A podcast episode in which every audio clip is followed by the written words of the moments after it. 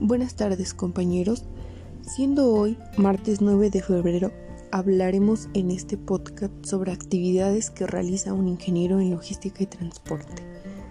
El ingeniero en logística y transporte tiene como objetivo el análisis, evaluación, la creación de modelos y operación de las vías que sirven como medio de transporte, con el fin de garantizar rutas seguras, confiables y satisfactorias y que satisfechen las necesidades de la población.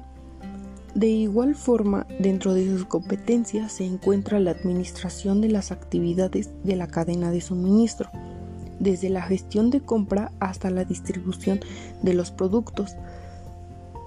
Por otro lado, un ingeniero en logística y transporte se, se encarga de manejar las técnicas modernas de producción, localización distribución y almacenaje en la cadena de suministro. Fundamentos del transporte, planación estratégica para gestionar nuevas estructuras viables y evaluación de las vías. Los ingenieros en logística y transporte deben tomar decisiones de alto nivel e impacto para toda la comunidad. Por otro lado, los ingenieros en logística y transporte tienen que tener algunas habilidades como visión amplia y estratégica para la resolución de conflictos, liderazgo, saber trabajar en equipo, ser adaptable a trabajos exigentes y saber desenvolverse bajo presión.